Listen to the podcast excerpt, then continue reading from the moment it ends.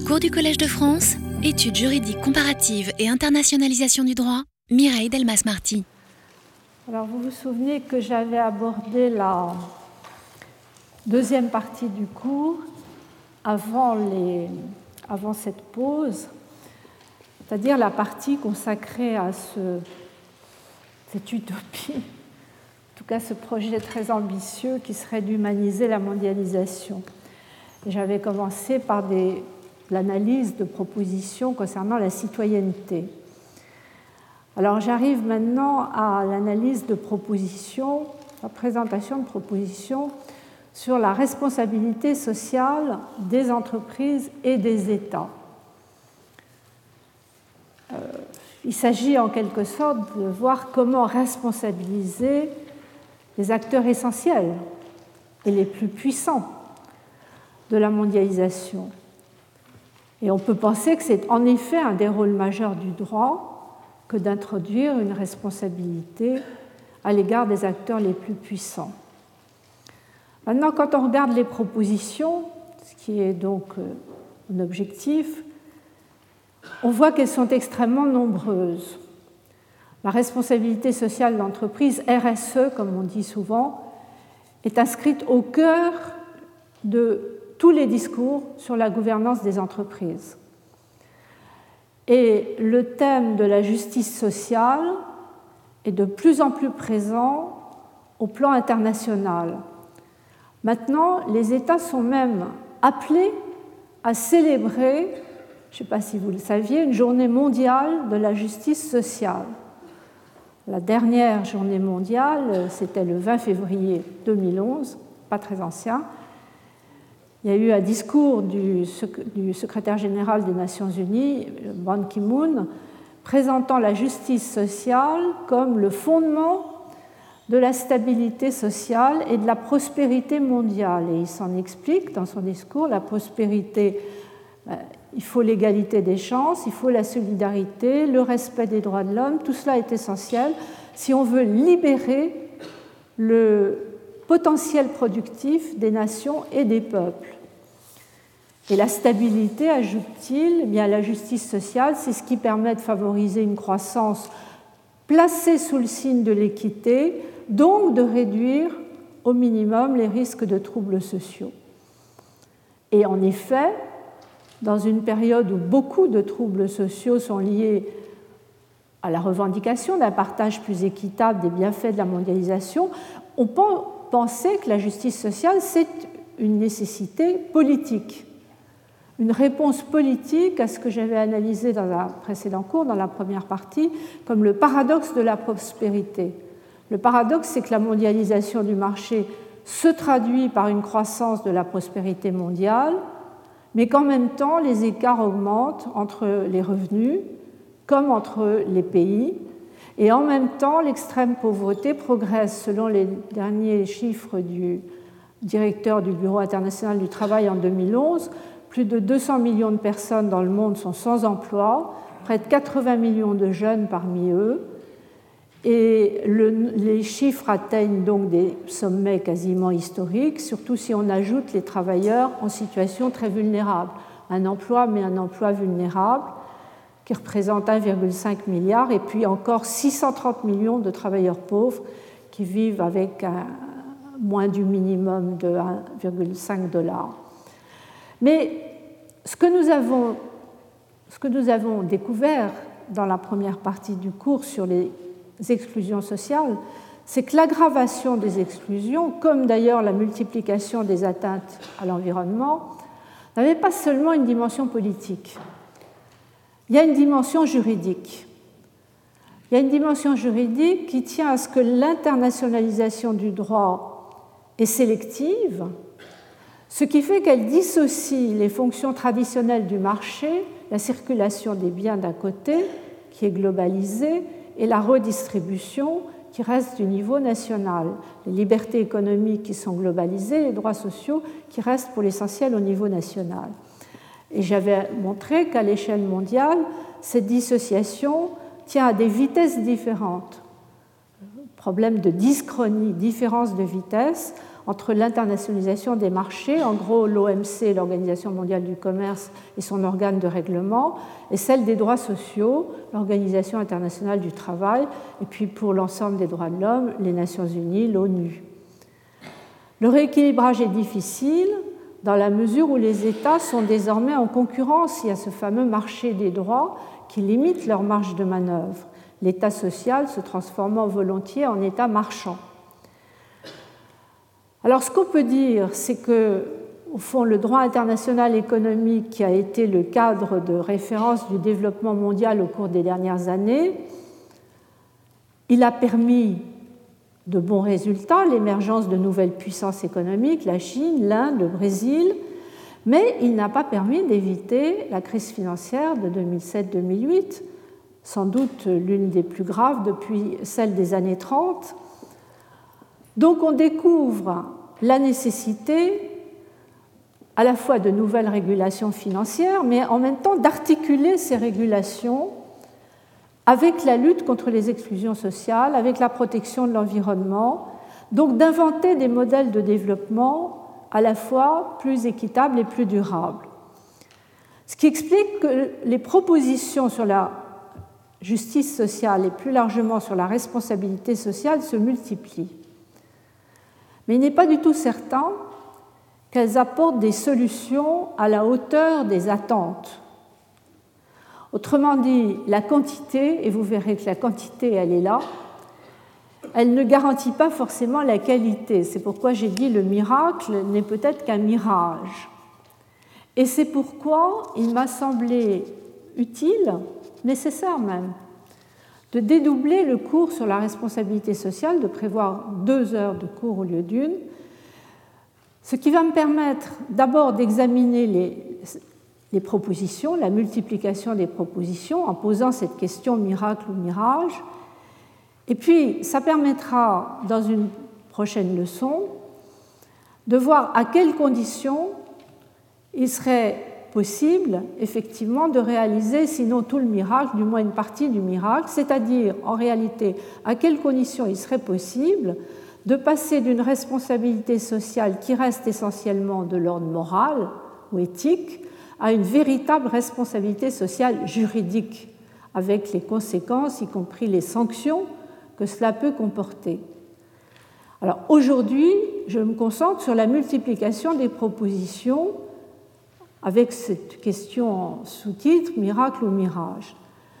Miracle en soi, euh, qu'il y ait autant de propositions pour lever les obstacles qui sont considérables.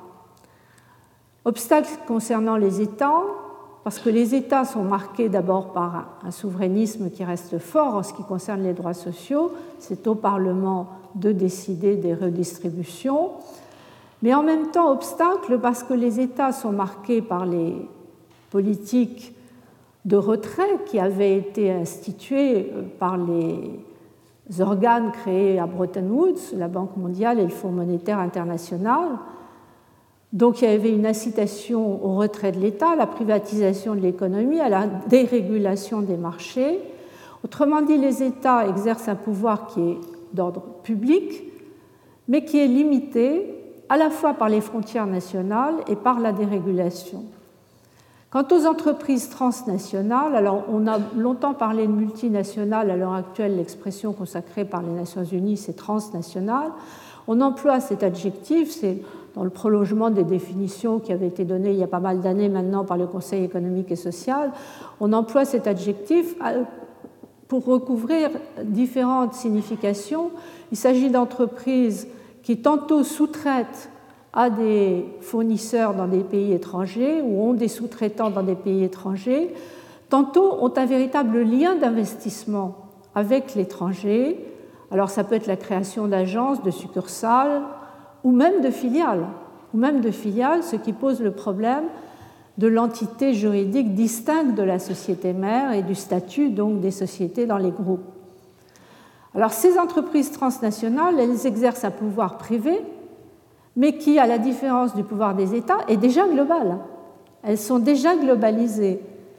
Et leur pouvoir dépasse maintenant parfois celui des États. Euh, d'après les statistiques actuelles, sur les 100 plus grandes entités économiques, plus des deux tiers sont désormais des entreprises. Malgré ça, et c'est ce que nous, les juristes, nous observons, leur statut juridique est tout à fait dissymétrique, parce que ces entreprises peuvent faire valoir leurs droits contre l'État. La violation euh, de tel ou tel droit peut être invoquée devant la Cour européenne des droits de l'homme. La violation des droits des investisseurs leur permet d'exercer un recours devant le CIRDI, un recours contre les États, devant le Centre international pour le règlement des différends liés aux investissements. Donc, elles peuvent agir en violation de leurs droits, mais quand elles-mêmes violent un certain nombre de droits fondamentaux, elles ne sont pas considérées comme des sujets de droit international. Donc, elles ne peuvent pas faire l'objet d'une requête à Strasbourg, par exemple, pour violation des droits de l'homme. Et devant la justice pénale internationale, on ne peut pas leur imputer les crimes en tant qu'entreprise, on peut les imputer, le cas échéant, à tel ou tel dirigeant, mais pas à l'entreprise en tant que telle. C'est pourquoi j'oppose au fait, dans cette leçon, à la diversité des propositions, des effets qui restent incertains. Et c'est pourquoi le miracle pourrait tourner au mirage. Sur la diversité des propositions, il n'est pas question de faire un inventaire exhaustif mais plutôt de montrer la variété. Les propositions sur la responsabilité sociale visent tantôt les entreprises transnationales, tantôt les États, et là on parle plutôt de justice sociale, et puis le plus intéressant peut-être, ce sont les propositions récentes qui essayent d'associer les deux catégories en utilisant le terme de responsabilité sociale partagée. Alors, je vais essayer de passer en revue quelques exemples dans ces trois euh, directions. Responsabiliser les entreprises, la responsabilité sociale d'entreprise, elle est partout. Elle est partout, elle est notamment au cœur du discours européen. La Commission européenne, dans son livre vert de 2001, l'évoque. Dans sa communication de 2006, elle donne une définition qui vaut ce qu'elle vaut, mais qui montre à quel point le concept est vague et large, c'est l'intégration volontaire par les entreprises de préoccupations, alors préoccupations sociales et environnementales à leurs activités commerciales et leurs relations avec les parties prenantes.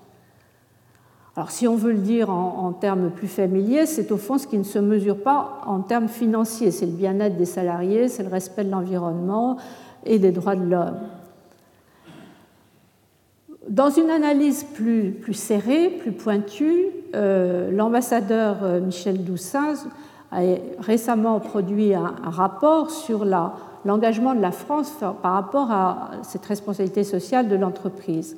Et ce qu'il note d'emblée, c'est un foisonnement, je crois que le mot est assez juste, de dispositions internationales pour essayer de réguler les activités des entreprises transnationales. Alors foisonnement parce qu'on a à la fois des initiatives privées qui viennent de la société civile, des initiatives publiques qui viennent des organisations internationales interétatiques et de plus en plus souvent des initiatives mixtes. On voit apparaître maintenant dans la terminologie le modèle 3P. 3P, c'est partenariat public-privé. Alors les initiatives privées, ben, ce sont par exemple, les codes de conduite, qui au départ étaient souvent conçus par l'entreprise de façon unilatérale et qui le sont de plus en plus souvent en partenariat avec la société civile, notamment en partenariat avec les organisations non gouvernementales. Alors évidemment, c'est un partenariat qui peut laisser craindre des rapports de force asymétriques, mais qui marche quand même pas si mal dans la mesure où il y a donc un accord qui est passé entre une ONG et une entreprise transnationale, par exemple un accord entre Amnesty International et Casino, qui était passé à partir de l'année 2003. Mais cet accord peut être dénoncé, ça a été le cas de celui que je viens de citer. Il est dénoncé si, au bout de quelques années, l'ONG a l'impression qu'il n'y a eu aucune avancée significative sur l'objectif euh, qui était annoncé, l'objectif social qui était annoncé. C'est ainsi qu'en 2009, Amnesty a dénoncé l'accord avec Casino. il y a tout un travail à l'heure actuelle entre un groupe de 130 ONG et le MEDEF, l'organisation patronale, pour essayer d'établir une typologie de ce, partenariat débouchant sur des codes de conduite. Alors il y a d'autres moyens, il y a les, labels et les certifications qui marchent dans certains secteurs, par exemple le secteur du bois ou le secteur des diamants. Il y a la standardisation, la standardisation qui est d'origine privée, mais qui permet de renforcer et de systématiser les engagements unilatéraux. Vous savez qu'il y a, pour la standardisation en France, il y a l'AFNOR, qui est très ancienne, qui est une association au départ qui établit les normes applicables, mais au plan international, il y a ce qu'on appelle l'ISO, c'est l'Organisation internationale pour la normalisation. Et dans cette euh, organisation internationale, il y a une sorte de partenariat qui s'est établi entre à peu près la moitié euh, des pays, une centaine de pays qui sont représentés eux-mêmes en interaction avec les organisations patronales, les syndicats, les ONG, pour définir des normes internationales.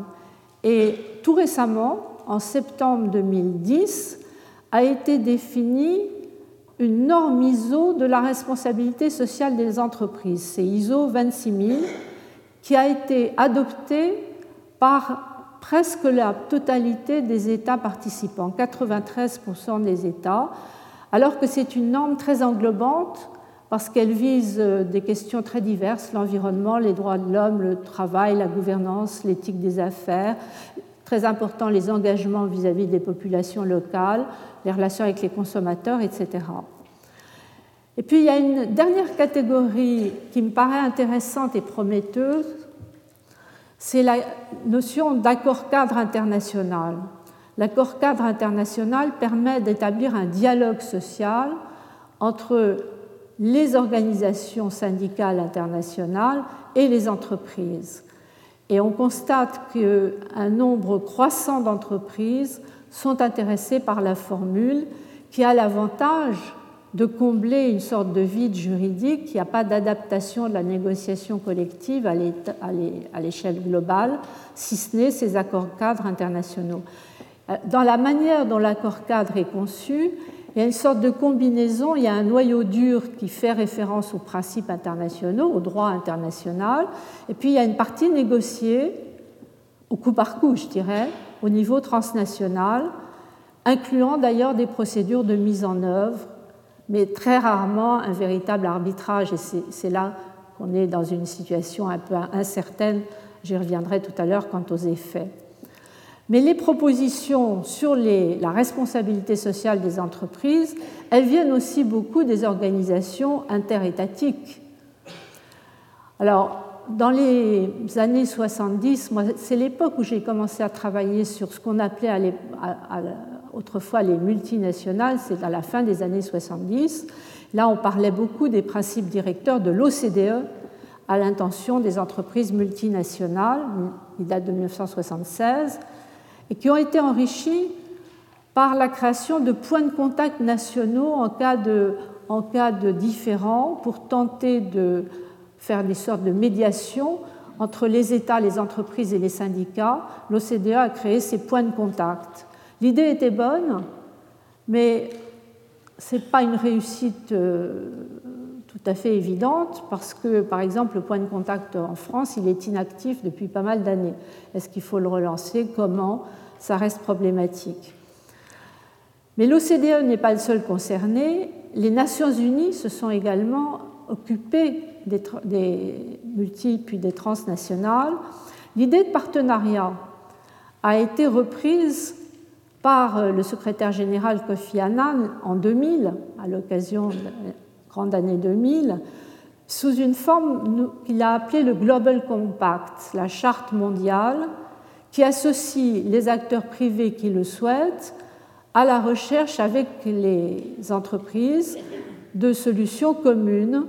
Alors il y a dix principes sociaux qui ont été posés dans le Global Compact qui concernent le droit social et le droit de l'environnement.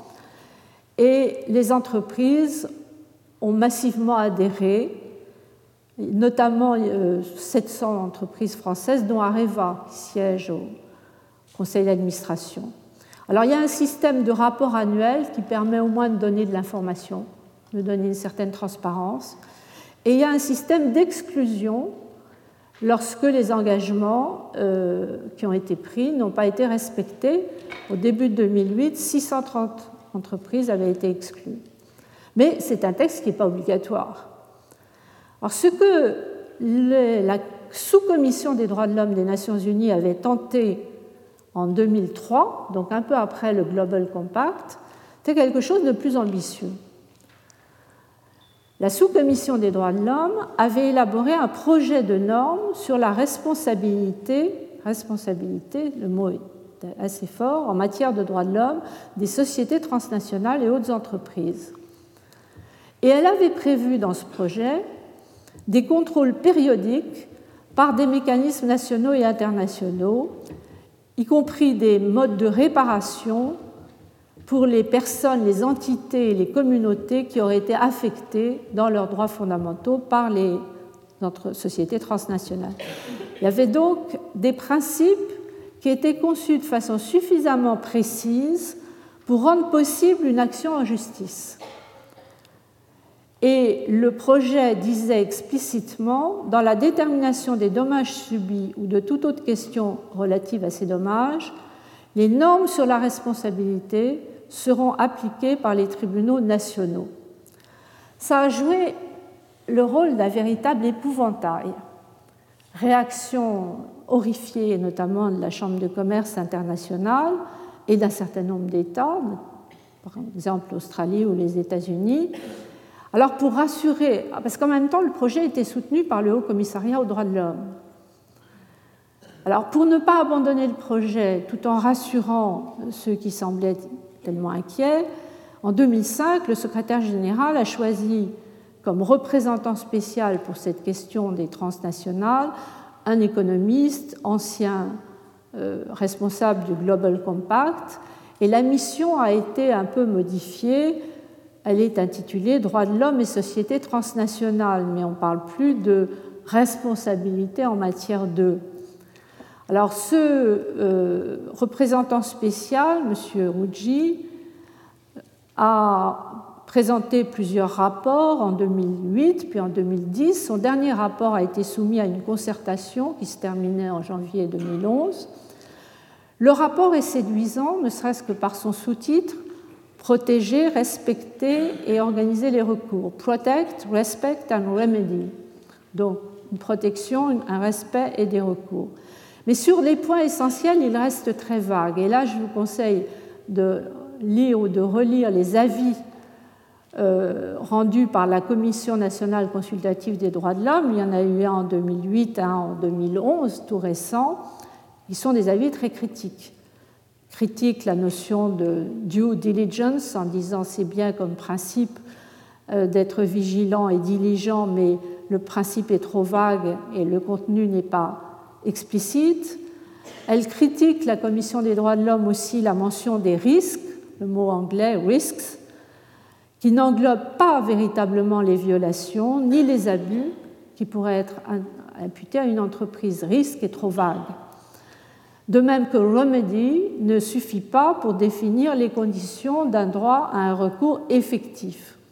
En somme, les propositions lancées sous le nom de responsabilité sociale de l'entreprise n'obligent pas directement l'entreprise transnationale à répondre au sens de répondre devant un juge.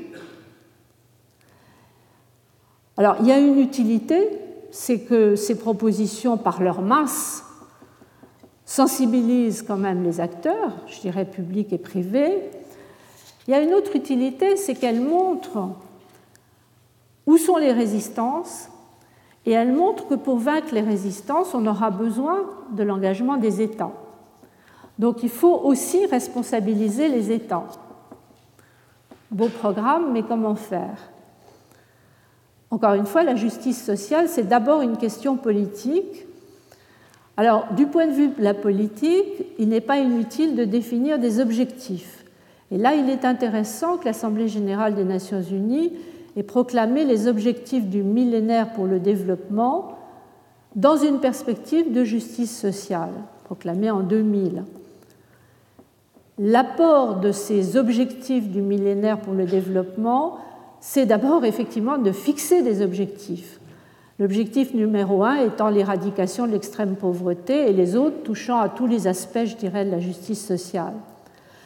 Le deuxième intérêt, c'est de fixer des échéances.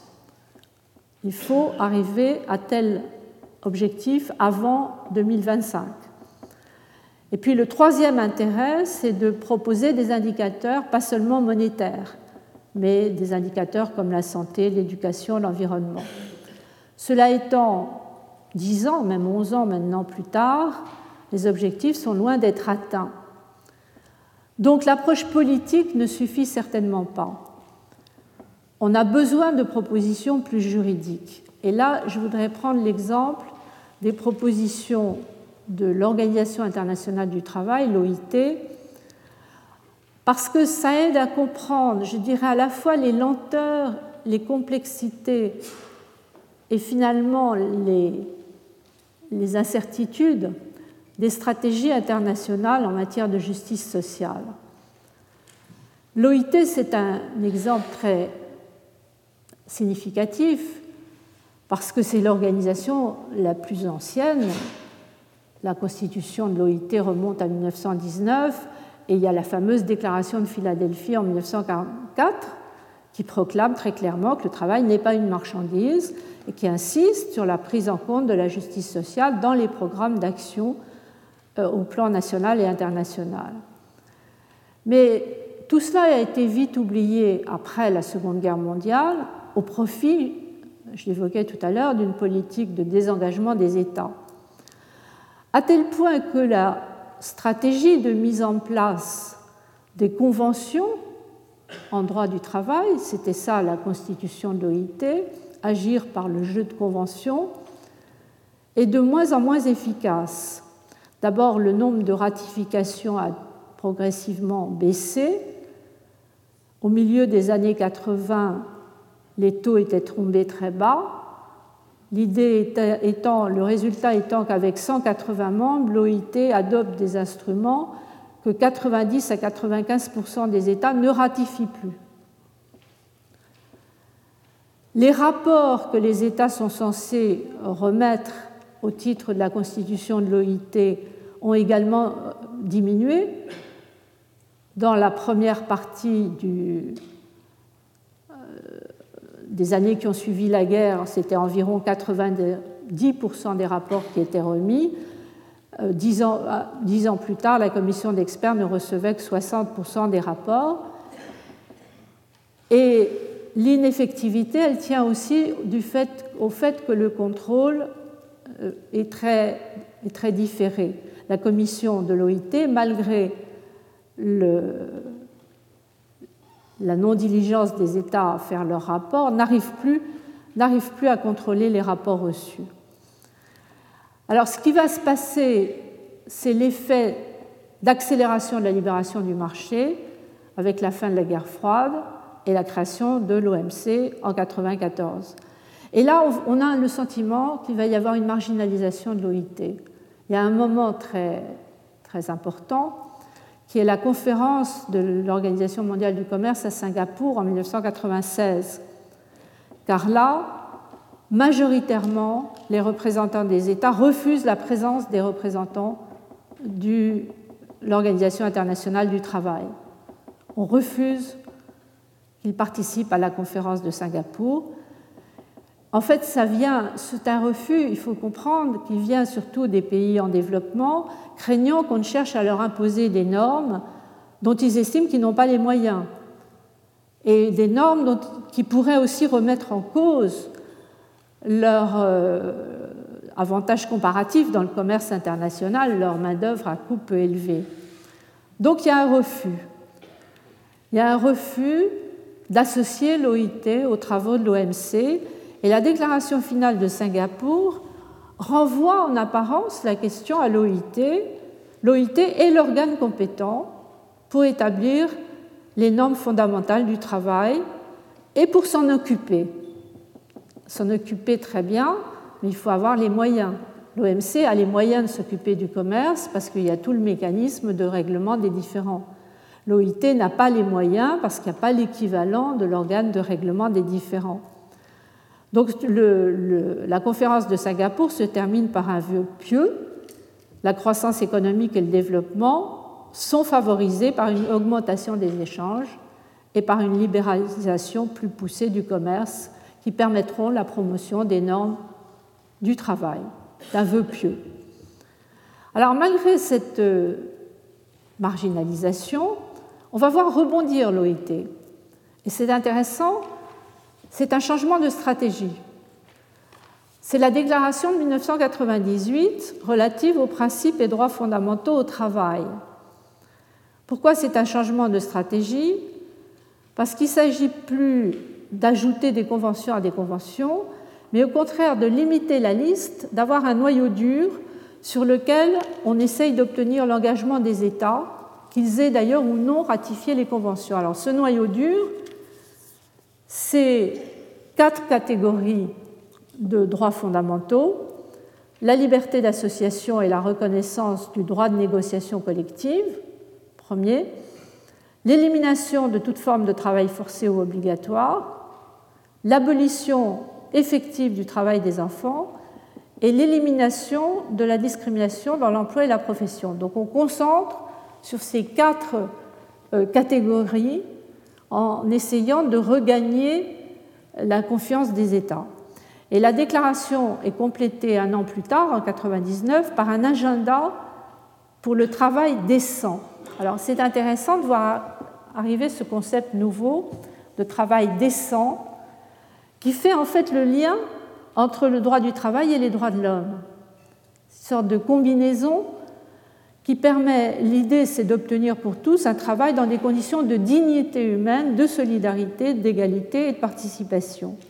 Au fond, c'est l'idée, c'est très clair dans l'ouvrage euh, commenté par, euh, dirigé et commenté par Alain Supio, vous avez dans la, la fiche, c'est l'idée que toute société humaine a besoin à la fois de compétition, certes, mais aussi de coopération.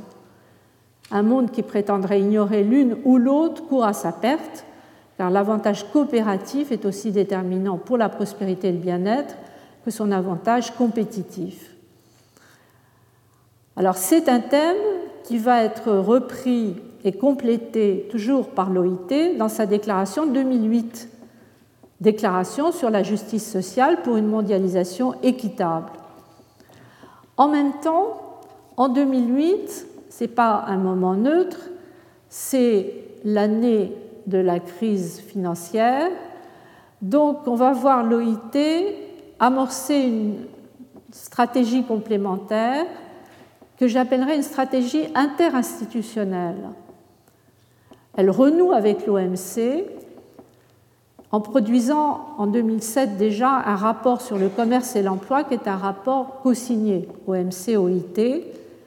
Elle renoue avec les Nations Unies car en 2009, l'Assemblée générale des Nations unies adopte la déclaration de l'OIT sur la justice sociale pour une mondialisation équitable et prend à son compte les objectifs qui étaient présents dans cette déclaration. Enfin, avec le Fonds monétaire international, l'Organisation du travail vient de publier une synthèse c'est intéressant la synthèse finance-travail sur les défis de la croissance, de l'emploi et de la cohésion sociale. Et c'est une synthèse qui est destinée à être discutée à la fin de l'année 2011, le 13 septembre, à une conférence qui doit se réunir à Oslo sur ces questions. Donc je dirais que on a peut-être le premier sentiment, c'est qu'on est en train de construire un mur de papier mais il n'y a pas seulement un mur de papier. Je crois qu'on voit progressivement, à travers ces exemples, que les processus pour humaniser la mondialisation sont multiples. Ils passent par des nouvelles catégories juridiques, comme dans les nombreux exemples que j'ai donnés, les accords cadres internationaux, catégories nouvelles.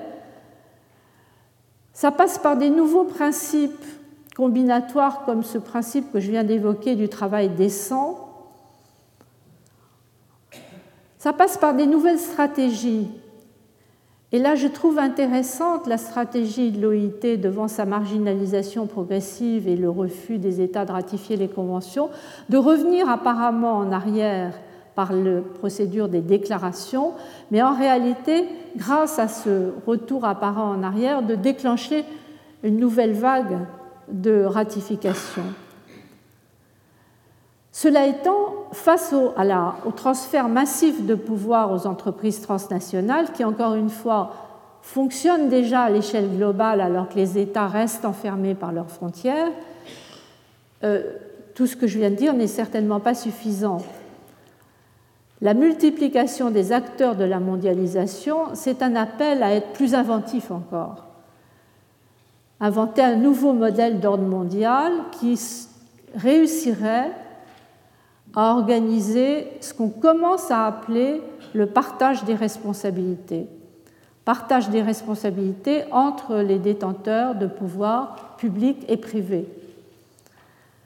Et ça, c'est la, la troisième formule qui est déjà implicitement l'idée, l'idée de partage de responsabilités dans la mise en œuvre des droits de l'homme, elle est présente d'une certaine manière dans la Charte des Nations Unies, articles 55C et 56, mais uniquement pour les États. Là, l'idée, c'est un partage plus large. C'est l'idée que la détention d'un pouvoir, qu'il soit politique, et on pense aux États, ou qu'il soit économique, et on pense aux entreprises, devrait impliquer le corollaire d'une responsabilité, mais au sens juridique du terme. Et nous avons maintenant un projet qui est le projet de charte européenne sur les responsabilités sociales partagées, avec l'idée d'en faire une future recommandation du comité des ministres du Conseil de l'Europe, qui viserait l'ensemble des acteurs et qui a l'ambition non seulement de toucher les acteurs au sein du Conseil de l'Europe, mais aussi au sein de l'Union européenne, ce qui fait que la, réunion où ces projets ont été présentés a eu lieu à Bruxelles et pas à Strasbourg le 1er mars dernier. Alors, c'est un projet qui est à la fois intéressant par son ambition, mais un peu décevant par les, par les moyens. Au fond, il propose, sa force, c'est de proposer un cadre conceptuel et de définir des finalités. Sa limite, c'est de ne pas donner les moyens adéquats ou de ne pas les indiquer suffisamment euh, précisément.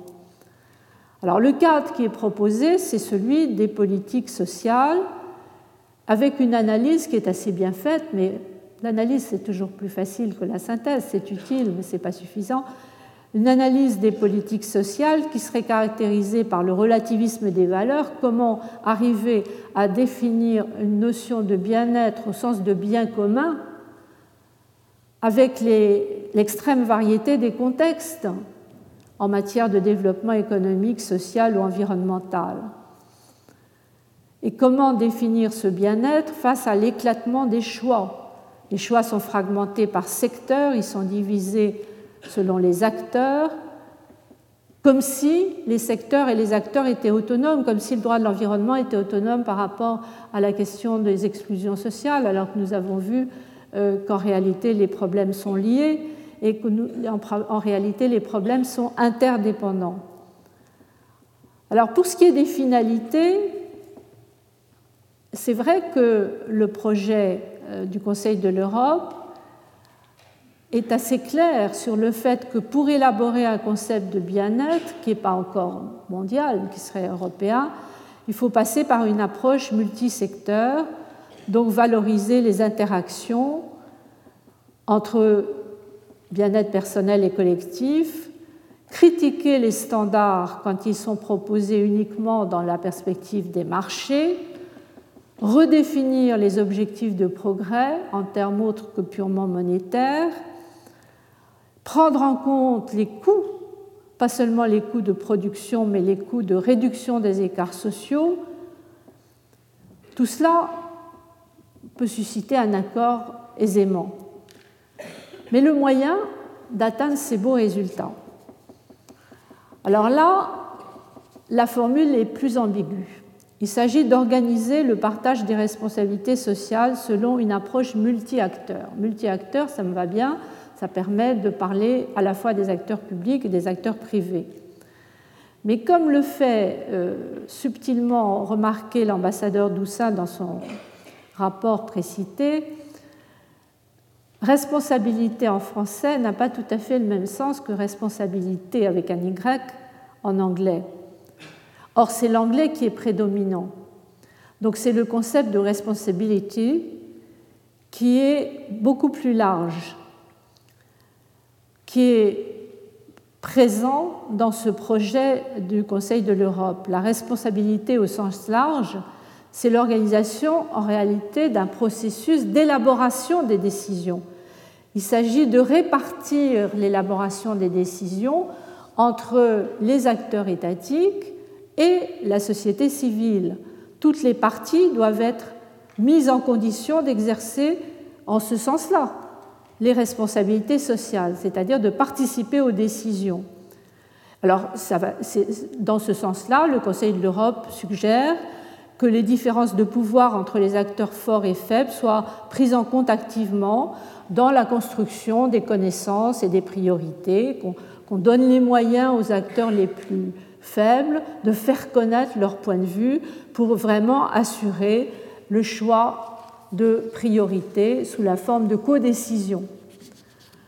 Tout cela est très consensuel, de même que la proposition d'articuler les institutions démocratiques traditionnelles qui passent par le vote, les donations, le bénévolat, avec les méthodes propres à la démocratie délibérative, partenariat, interaction équitable, réciprocité des engagements, codécision. Le mot-clé, on le retrouve chaque fois. Mais on peut craindre, dans cette énumération de ce que serait la responsabilité au sens britannique du terme, on peut craindre que ce soit simplement un catalogue de bonnes intentions.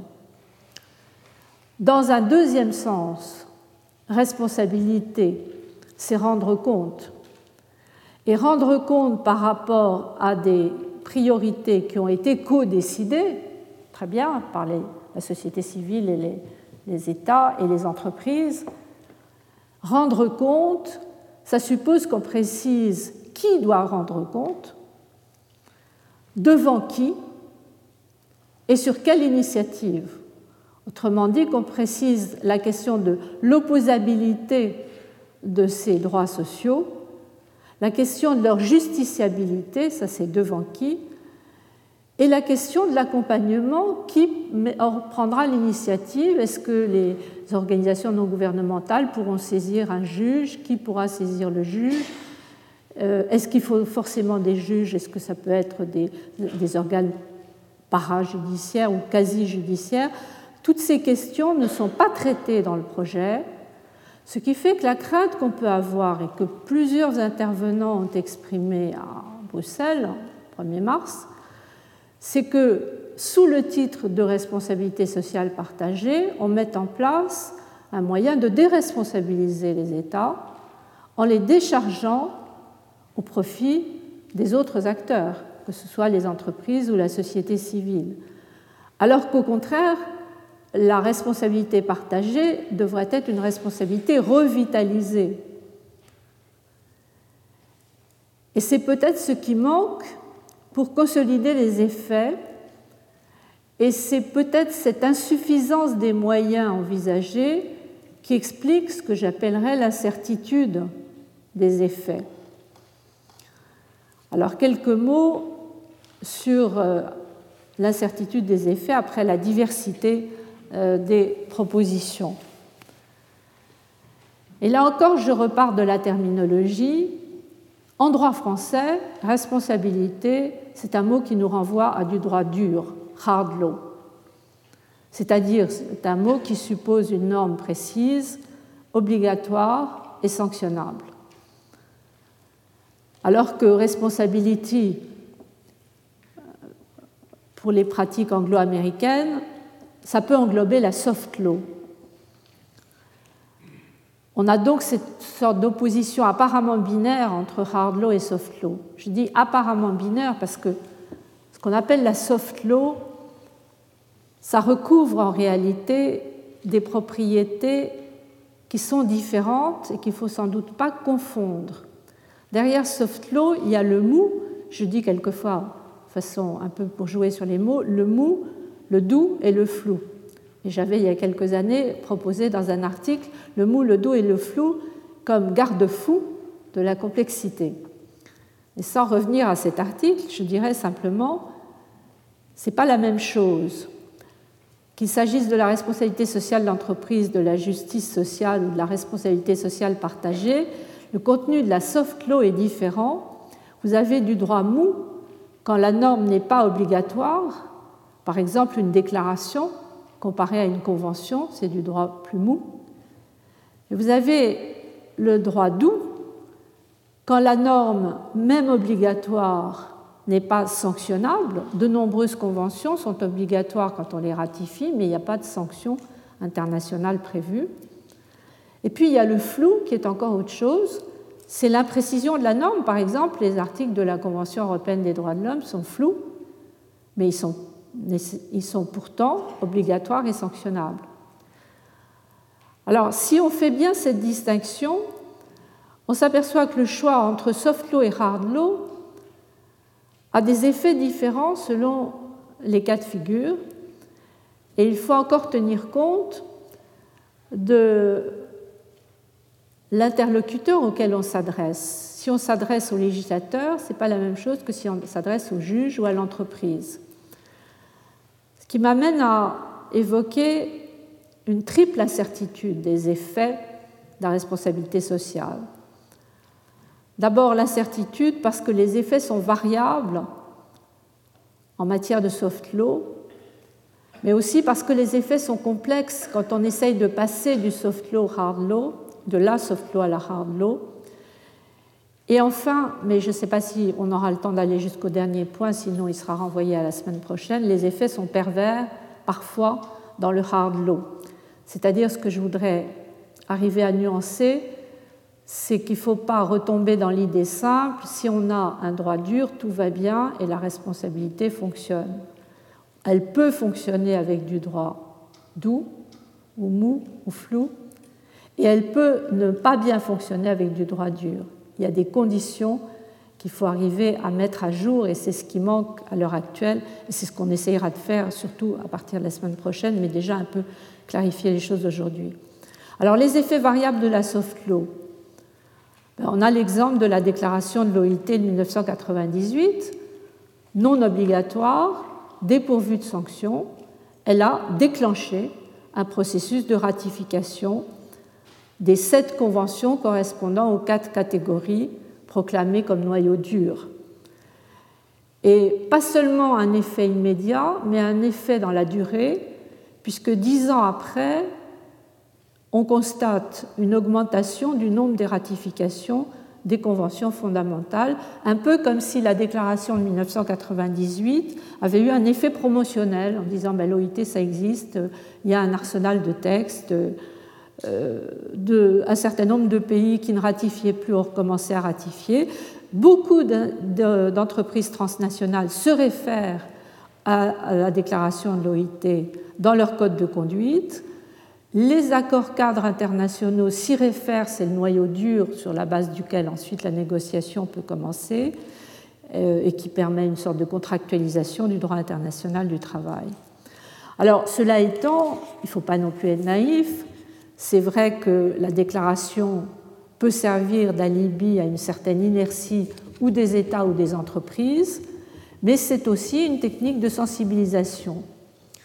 Et si on prend un exemple un peu lointain, en apparence, mais essentiel pour la mondialisation, qui est l'exemple de la Chine, on peut dire que sur ce point de l'impact de la déclaration de l'OIT de 1998, la Chine illustre très bien les deux, branches de l'alternative, le droit à Libye ou au contraire le droit effectif et efficace. Pour ce qui concerne l'action syndicale, je dirais que la déclaration de l'OIT n'a pas sensiblement améliorer la protection. Je vous renvoie dans la fiche à l'ouvrage d'une de mes anciennes étudiantes chinoises sur le droit du travail. Elle montre très bien qu'il y a eu une loi sur les syndicats en 2001, donc après la déclaration de 98, qui est supposée assurer la protection juridique contre les licenciements, les mutations, les révocations.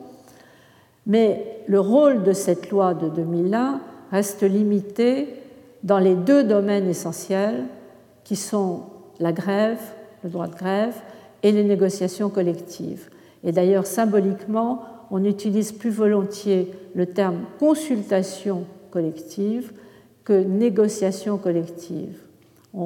Préfère parler d'harmonie plutôt que de revendication. Donc sur l'action syndicale, l'impact de la déclaration n'est pas probant. En revanche, sur le travail forcé, la déclaration a fait évoluer les pratiques et on peut le vérifier si on regarde le troisième rapport de la Chine à l'OIT, qui est le rapport de 2009. On voit qu'il y a eu, à la suite de la déclaration de 98 et à la demande des autorités chinoises, toute une série de plans d'action, un plan d'action régional sur les problèmes des migrations euh, dans la sous-région du bassin du Mekong. Alors tout un, plan d'action régional avec des campagnes d'information qui a, semble-t-il, eu des impacts sur la migration. Et puis un plan d'action spécial sur le travail forcé qui a eu des effets euh, notamment pour les travaux qui étaient effectués sous contrainte dans des conditions dangereuses. Ce type de comportement a été interdit par le Code du travail et sanctionné par le Code pénal avec un effet, semble-t-il, euh, très net. De même, euh, en ce qui concerne les pratiques des employeurs qui faisaient des déductions des, revenus, des retenues illégales de salaire et qui ont été, à partir de 1994, à partir de 2008, pardon, sanctionnés pour ce type de comportement. En revanche, le travail forcé euh, sous la forme de maintien en détention parallèle à la détention pénale, sorte de parallèle des camps d'internement de travail forcé, sorte de dédoublement du droit pénal par les camps d'internement, là, euh, c'est beaucoup plus sensible politiquement et les choses euh, sont moins convaincantes. En tout cas, s'agissant de la soft law, il peut y avoir des effets positifs quand la soft law est relayée par le législateur national. Au fond, ça a marché en Chine dans les cas où la loi a suivi euh, les incitations lancées par l'OIT. En revanche, les effets sont plus complexes quand ils relèvent en fait du juge national et pas du législateur national. Et là, je pense à ce qui, dans certains pays, peut permettre, sans intervention du législateur, le passage du soft law au hard law, c'est l'applicabilité directe de la Convention internationale. Là, on a des effets assez complexes. Et je reprends l'exemple des conventions de l'OIT. Elles sont obligatoires quand elles sont ratifiées, mais leur violation n'est pas sanctionné par un juge international, il n'y a pas l'équivalent de l'organe des règlements des différends au niveau du droit du travail. Pourtant, ces conventions, dans un pays comme la France et dans un certain nombre de pays voisins, sont d'applicabilité directe. Donc en cas de violation, on peut saisir un juge qui peut sanctionner. Le soft law se transforme ainsi en hard law sans passer par la loi, mais directement par le juge. Le problème, c'est que l'articulation n'est pas toujours facile, surtout quand le texte international, la convention de l'OIT internationale, qu'il s'agit d'appliquer par exemple en France, est rédigé de façon imprécise. Et on a un exemple caricatural il y a quelques années avec l'affaire, vous vous souvenez sans doute, peut-être pas pour des raisons juridiques, mais pour des raisons politiques, le contrat nouvelle embauche. Contrat nouvelle embauche, c'était l'ordonnance du gouvernement Villepin en 2005. C'était l'idée que le droit français du licenciement est un obstacle parce qu'il est trop protecteur. Il empêche le recrutement des salariés dans des petites entreprises. Donc le gouvernement Villepin avait lancé l'idée d'un contrat d'un nouveau type, dit contrat nouvelle embauche, qui permettait d'assouplir les obligations des employeurs en cas de rupture du contrat de travail dans un délai de deux ans après la conclusion. Alors il y a eu des protestations sociales dont on se souvient encore, et finalement d'ailleurs l'ordonnance a été abrogée en 2008. Mais juridiquement, ce qui est intéressant, c'est que cette ordonnance était confrontée à la Convention de l'OIT sur le licenciement, qui protège notamment les salariés contre les ruptures abusives ou arbitraires du contrat de travail. Il y avait un problème d'interprétation de la Convention. Il s'agissait de savoir si l'ordonnance Villepin était compatible avec la Convention de l'OIT que nous avons ratifiée et qui permet des dérogations pour des travailleurs qui ont été recrutés récemment si le délai prévu est raisonnable. Or, dans l'ordonnance, le délai était quand même de deux ans, ce qui est long. Alors, la question a été soumise à deux ordres de juridiction différents. D'un côté, il y a eu recours en excès de pouvoir devant le juge administratif, et le Conseil d'État a considéré que le droit français était compatible avec la Convention OIT, mais parallèlement, il y a eu un recours devant les prud'hommes à la suite de l'application de la Convention, c'est remonté jusqu'à la Cour de cassation. Alors la décision du Conseil d'État était de 2005, la Cour de cassation c'est 2008. Elle, elle a jugé que le délai était déraisonnable et donc incompatible avec la Convention de l'OIT. C'est pour ça que je parle des effets complexes la, du passage du soft law, de la soft law à la hard law quand c'est un passage par le juge. Alors, ce n'était pas la fin de cette affaire, parce que des organisations syndicales françaises ont alors voulu exercer leur droit de réclamation, qui est prévu par la Constitution de l'OIT, et l'OIT a désigné un comité d'experts pour examiner la réclamation. Et finalement, le rapport des experts était favorable à l'interprétation la plus stricte.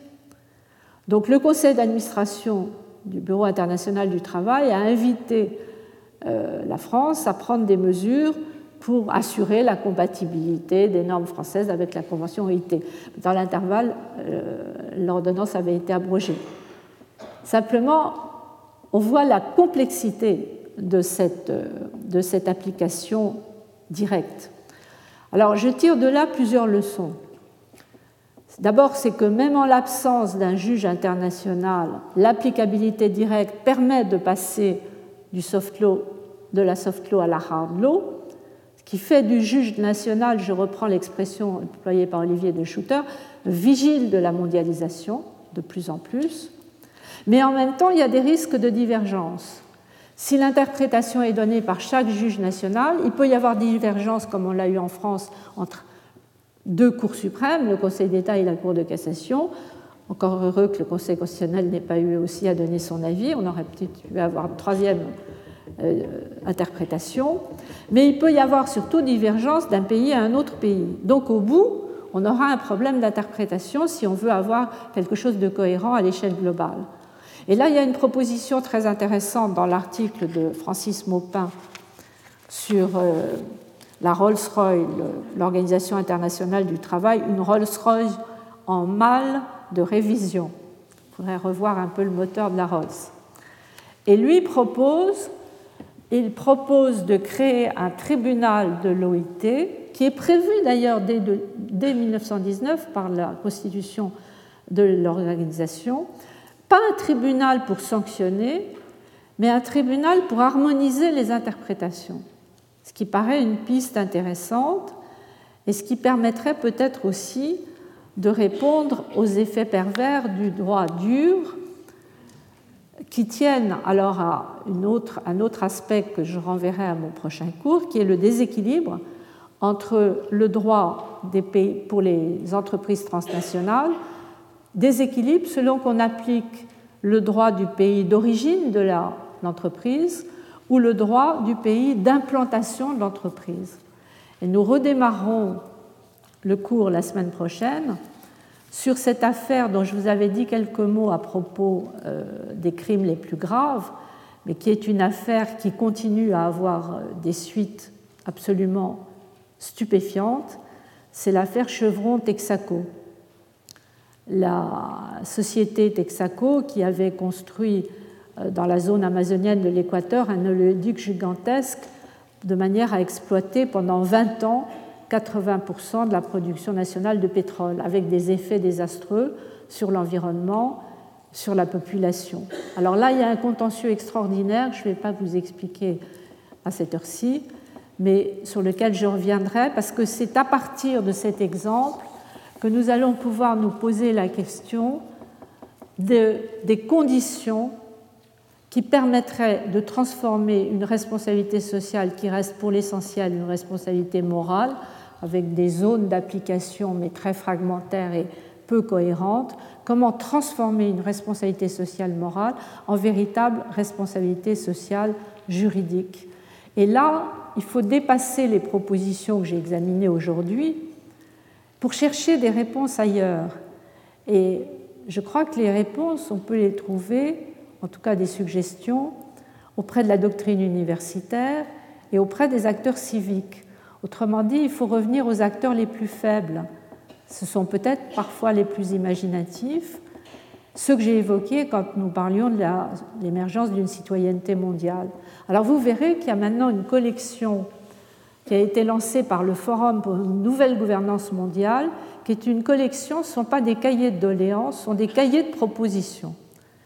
Et il y a une masse de propositions qui viennent d'organisations non gouvernementales, qui, mises bout à bout, mises en cohérence avec un travail des universitaires en parallèle, permettent peut-être de tracer un cadre qui conduirait à cette transformation de la société, de la responsabilité sociale morale en une responsabilité juridique et qui reste une responsabilité sociale.